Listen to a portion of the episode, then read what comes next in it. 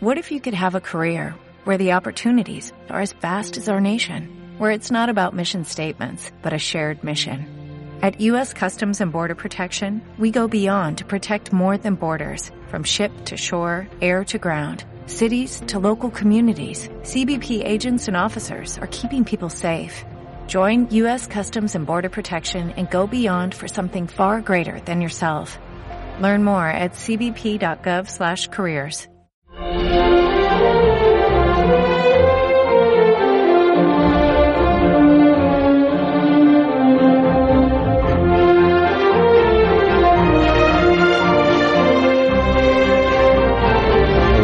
pasando bien, Begoña Gómez de la Fuente, para ser el, Buah, último, día ya genial. último día de la Sí. semana, eh, que ya estamos ahí. Sí. Es que en 30 y 10, 40 minutos estamos fuera. Sí. ¡Ah! 40 minutos de fin de semana. ¡Qué alegría! Crew Dragon. Bueno, te estás perdiendo, por cierto. un- Bueno, no ¿El te, lo, no, no te lo voy a contar. No. ¿No, el qué? No, no, no, no, no, nada, nada. No, no, no. Eh, Dilo, ya que has empezado hay que terminar la frase. Crew Drag Dragon. Dragon. Eso El no, nombre de la cápsula, la nave esta de, que ha fabricado Elon Musk y Sí, que sí, permite viajar al espacio exterior, ¿no? Sabes de lo que hablamos. Bueno, no tan exterior porque fueron a la Estación Espacial Internacional que tampoco está cerca, pero eh, cuidado porque ha sido la primera misión espacial privada en la historia que ha enviado personas a esta estación internacional. O sea, es Sí. En, en Valdemort llegaba la señal muy pobre. Muy pobre, la Ay, no, no pudiste Sí, seguirla. pero a París seguro que lo vio por mí. No, Seguro. pero Aparici, como ya no viene a su sección, pues no sé si podrá. Ah, que sí ha venido, perdón. Buenos días, Alberto. Hola, hola Carlos, ¿qué tal? ¿Qué ¿Cómo tal? que no vengo? Pero si vengo No, siempre. pues que me imagino que estuviste la semana pasada, el sábado en tu casa, que es cuando despegaba el, el cohete, ¿verdad? Con las palomitas, Sí, señor. Seguro. con la... La camiseta suya, así con... Ah, sí, que tiene una camiseta de la NASA. sí. Sí, sí.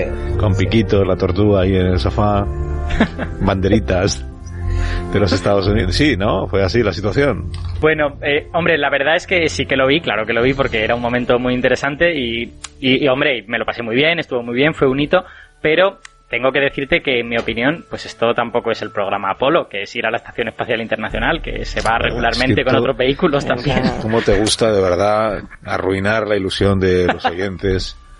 Hacía nueve años que Estados Unidos no enviaba astronautas con un vehículo propio estadounidense al espacio, Eso es, hombre. eso es exactamente así y, y de hecho el programa de SpaceX mola mucho y a ver si de, de alguna manera hace que Boeing y Blue Origin, que son los competidores de la empresa de Elon Musk, eh, se pongan las pilas y así hay también más vehículos. Pero eh, yo debo decirte que eh, no fue en Cabo Cañaveral donde estuvo posado el ojo de la ciencia la semana pasada, ¿no? Pues no sé. Hemos lanzado al- espacio un cohete de última generación de 70 metros, además. O sea que si el ojo de la ciencia no lo teníais puesto ahí, no sé dónde lo podíais tener. Yo te, cuento mis argumentos. Mi argumento es que la tecnología necesaria para esta misión ya la teníamos, ya la tenía SpaceX, ya había mandado cosas a la Estación Espacial Internacional, ya se había probado con éxito la Crew Dragon, lo que pasa es que sin tripulación, lo único que faltaba es poner personitas y mandarla, ¿no? Sin embargo, la semana pasada la ciencia desveló una cosa que nunca habíamos visto, y no fue un cohete de 70 metros porque el Falcon 9 lo tenemos muy visto. Hoy lo que os quiero hablar es de algo que hasta ahora era imposible y que por fin ahora podemos ver. Bueno, eh, a- voy, a, voy a matizar, no es exactamente ver porque no hemos usado luz visible y lo hemos visto gracias a la radio, precisamente. ¿Cómo? La palabra radio. radio, en tu Radio. sección capta mi atención de inmediato. ¿Qué es lo que, qué es lo que Os tienes voy- que contarnos? Os voy a explicar. ¿Qué me, dirías si, ¿Qué me diríais si os dijera que se nos ha perdido el 50% de la materia del universo? Bueno, de, de verdad, es, realmente eso depende de quién haga las cuentas, porque hay gente que dice que nos falta incluso el 75% de la materia del universo. Mucho es eso, perdido, ¿no? ¿Pero a qué te refieres exactamente con perder? Eso Porque, es. claro, perder en tu idioma. Eh, Vale, voy, voy, a, voy a ponernos una metáfora para ver para que lo Sí. entendamos todos. Imagina, imaginaos que pudiéramos poner el universo en una báscula, ¿vale? Que no Hmm. podemos, pero bueno. Y la báscula nos dice que el universo pesa 100 kilos. Y luego Sí. nosotros decimos, venga, vamos a comprobar que la báscula está bien. Nos ponemos a contar estrellas, a ver cuánto pesan las estrellas y encontramos 25 kilos. Luego le preguntas a otra gente y dice, pues yo encuentro 35, yo encuentro 40. Nadie encuentra más de eso. Y, ¿Pero qué ha pasado? Si la báscula marca 100, pues deberíamos encontrar 100, ¿no? Esta me la pido, pues una báscula trucada, ¿no? Para adelgazar. Pero, en serio, puede ser que, yo que sé, algún tipo de materia rara no sale en la báscula la materia oscura, por ejemplo, esa que, esa que tanto te gusta y tanto hablas. Pues haces bien, ser. en, haces bien en pensar en ello porque es verdad que la materia oscura no la vemos, pero, pero bueno, eso ya lo tenemos asumido, eso no es una sorpresa. Eh, bueno, nos fastidia bastante no poder verla, pero tenemos claro que es muy difícil de ver y no nos extraña. Aquí lo que estoy hablando es de materia normal y corriente, materia como tú y como yo, hecha de átomos. Pues esa, que es la que se supone que sí podemos ver, nos falta el 50%. Es, es, es bastante frustrante. Es no poder ver, no poder ver la mitad del universo. Y esto de hecho tiene un nombre en astrofísica que es el problema de los variones perdidos. Variones, Variones, sí señor. como los variones autonómicos. no, Lo mismo, no, sí. la, no, la- la palabra barión es una palabra que eh, se utiliza para ciertas partículas. Significa esencialmente protón o neutrón. Ya sabéis, los átomos están hechos de protones, neutrones y electrones. Pero los electrones pesan muy poquito, son solo un 0,03% de toda la masa del átomo. Así que que se nos pierdan los electrones eh, nos da un poco igual. Pero que se nos pierdan los variones, eso es muy fastidiado, no, no es posible. Ya, pero a ver, eh, dudas. A ver, Tú has dicho, si pudiéramos poner el universo en una báscula, sí. pero no podemos poner el universo en una báscula. Entonces, no, ¿por qué creéis que se os ha perdido nada? Si, si en realidad no vale. se puede. Es que lo de la báscula era una metáfora, pero realmente lo que sí tenemos es observaciones del universo cuando era muy joven que nos dan una impresión muy buena de la cantidad de materia que había. Eh, tenemos varias, pero os voy a contar una que creo que es la más fácil de entender, que es la formación de los núcleos cuando el universo era muy joven. Cuando el universo estaba muy caliente, no había núcleos todavía, porque cuando se juntaban protones y neutrones chocaban y se rompía el núcleo, ¿no? Pero el universo se fue enfriando y entonces esos núcleos fueron apareciendo poco a poco en un proceso que se llama nucleosíntesis.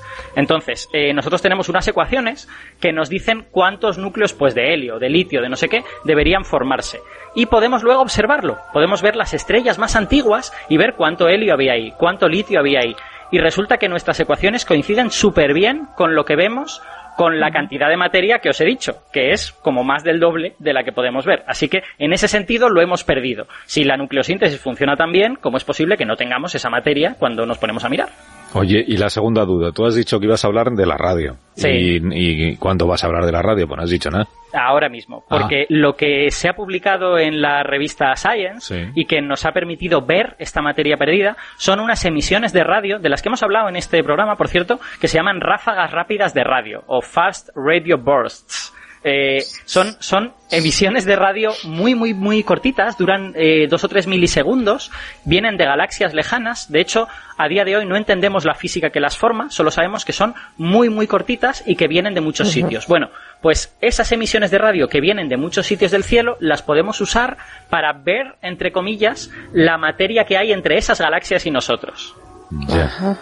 Pero ¿y cómo? Explícanos. Eso, Las claro, ráfagas claro. estas de radio, cómo nos permiten ver cosas que antes no podíamos ver.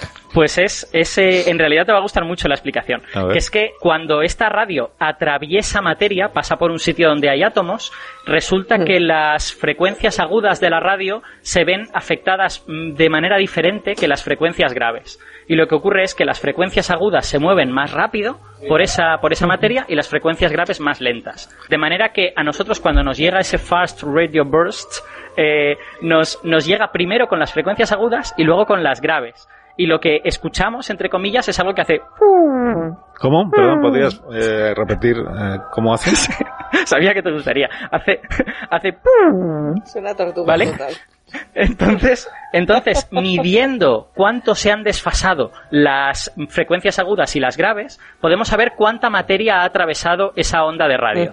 Y si podemos saber desde dónde salió, cuando podemos identificar desde qué galaxia salió, lo único que tenemos que hacer es ver la distancia y decir, ah, vale, pues la cantidad de, de materia que ha atravesado es no sé qué. Y lo que nos damos cuenta es de que han atravesado columnas de gas que son invisibles a la luz, porque es- es gas muy tenue, que está entre las galaxias y que es muy, muy difícil de ver, pero estas ondas de radio son sensibles a ese gas. Entonces podemos usar los, los, las ráfagas rápidas de radio como si fuera una especie de, de rayo láser que nos llega desde esa galaxia y que nos permite pesar la materia que hay entre nosotros y esa galaxia. Y con eso reencontramos los variones perdidos. Por ahora, este es un estudio muy preliminar. Solo han podido usar cinco galaxias, porque es muy difícil saber de dónde sale la ráfaga de radio. Pero por ahora, lo que tenemos, que es preliminar, encaja con toda la materia que habíamos perdido. Así que de alguna manera hemos, estamos reencontrando esa materia perdida. ¿Y no será que vemos cosas que ya han muerto? Bueno, eso sin duda, claro, claro. O sea, la luz, la luz nos llega desde una distancia muy grande y la galaxia que estamos viendo o esa ráfaga de radio, en realidad ahora mismo ya no existe. Estamos viendo tal y como era, pues hace 5.000 millones de años, 7.000 millones de años. Pero eso no es un problema, porque la materia que ha recorrido entre ella y nosotros sigue siendo la misma, con lo que lo que hemos observado, esa materia sigue existiendo, digamos. Pues te voy a decir una cosa, Alberto Parisi. A mí me hacía mucha ilusión lo de la Crew Dragon, Dragon pero he de reconocer que esto que nos has contado ha sido muy interesante. Ay, pues me alegro. Te lo agradezco muchísimo y te voy a premiar poniéndote para ti solo unas señales horarias.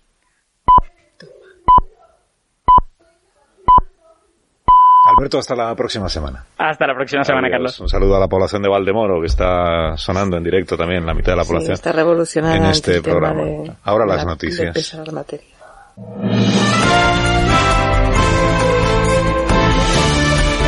Noticias en Onda Cero.